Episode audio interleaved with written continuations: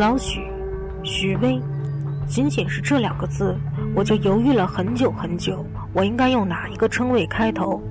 关于许巍这位歌手，我是一直都不敢写的，生怕我驾驭文字的能力有限，亵渎了音乐，也亵渎了许巍。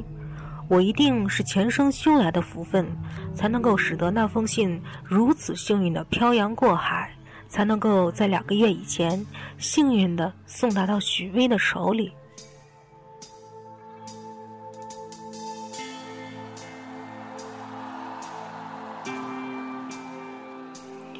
去年的十二月份，我用颤抖的手拨通了热线，竟然就那么幸运的打通了。电话接起。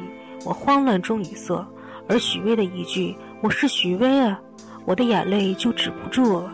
我不知道该如何表达我喜欢许巍音乐的这份感情，我只能对许巍说：在我高考的那年，您出了一张专辑叫《爱如少年》，就是这张专辑帮我度过了一整年的高三。面对着高考的巨大压力，我沉默地坐在教室里上自习，我的 MP3 里一直放着这张专辑。甚至连后半夜睡觉的时候也不摘下，只因为如果没有你的音乐，我一定会失眠。只有许巍的音乐在的地方，我才会感到安宁，才可以安安稳稳的睡去。这个安静、忧郁的男人和他的音乐，不仅将我从人生的低谷中拯救出来，更给了我涅槃重生的力量。而就在我大四那年，面对着毕业以后该何去何从，我又一次迷茫了。可就在这年，许巍，你出了一张专辑，又一次的将我从迷茫中拯救了出来。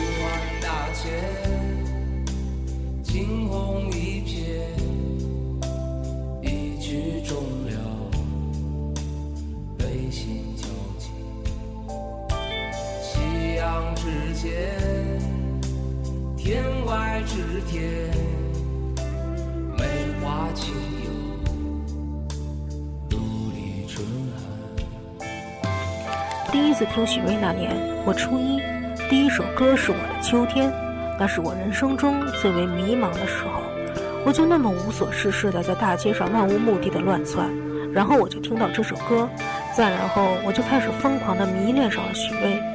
我清楚的知道，我已在喜欢许巍这条路上越走越深，无法自拔。我本来也没打算走回头路，只想跟随许巍和他那完美的音乐世界去旅行。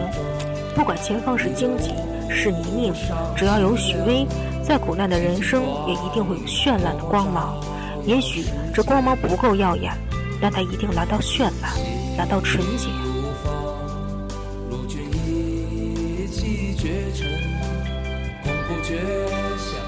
谁？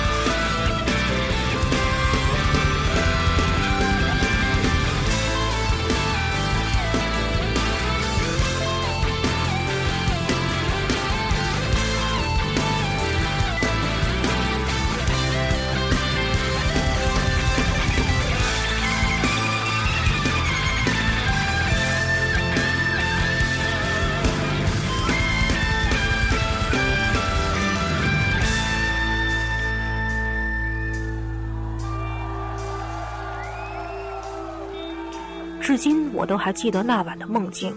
我梦见手机突然响起，接起，那边的朋友却沉默不语。仔细聆听，听筒里传来许巍完美而安静的歌声。笑着醒来，摁亮手机屏幕，凌晨四点十五，我的枕边是湿的，我便知道我一定是听见许巍歌声的那一瞬间，流泪了。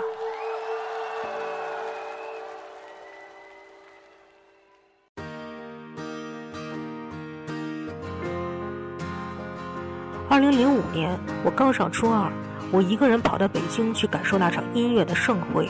面对着这样一个高贵冷漠的城市，面对着拥挤的北京火车站，面对着人来人往、形形色色却都一样面无表情的人流和那些行色匆匆的车流，自卑极了。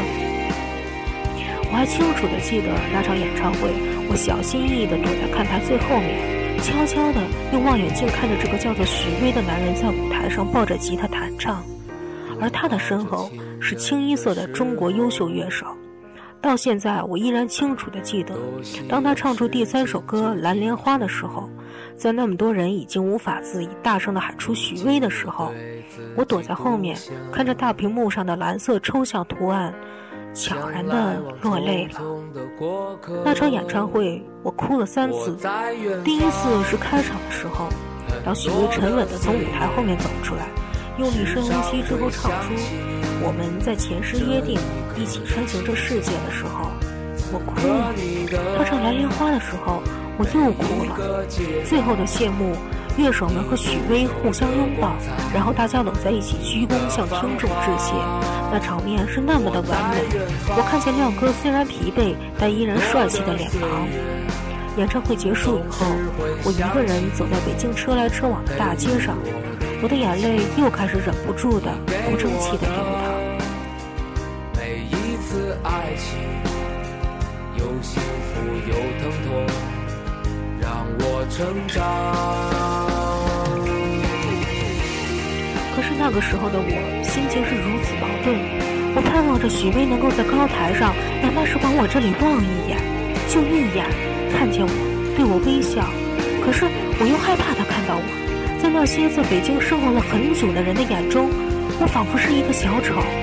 可是这个小丑，此刻却被人拿掉了面具，剩下的是自己透明的躯壳。这感觉让我万分恐惧。我环顾四周，一遍遍地告诉自己，这些都是威迷，你不要害怕。可是无济于事。而时隔四年后的二零零九年，我昂首挺胸地踏进南京理工大学的校门，手握录取通知书，在报道处报到以后，对接待我的学姐充满自信地说：“谢谢学姐。”军训的第一周，我就勇敢地站在能够容纳下五百人的大教室里，做我人生第一次真正意义上的演讲汇报。在我踏上讲台的那一刻，我差点哭出声音。那一瞬间，我的心里有太多的酸涩，而这五味杂陈的感觉，只有陪伴着我的许巍的音乐知道。我是经历了怎样的蜕变，怎样的重生，才有机会考入这样的大学，才有这样的勇气，此时此刻站在这个教室的前面。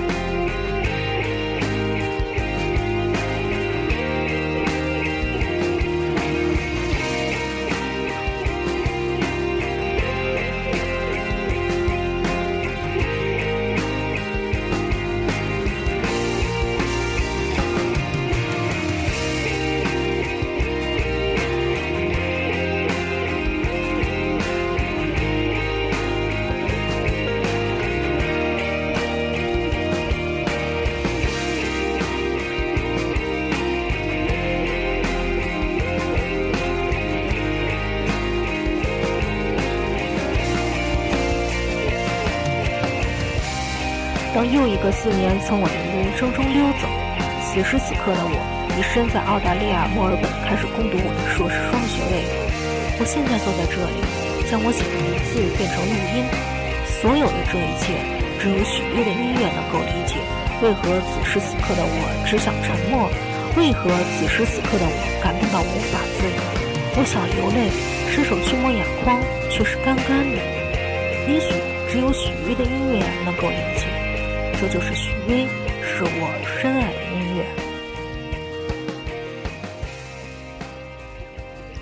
这里是聆听许巍，聆听时光，小伙伴们，我们下期再见。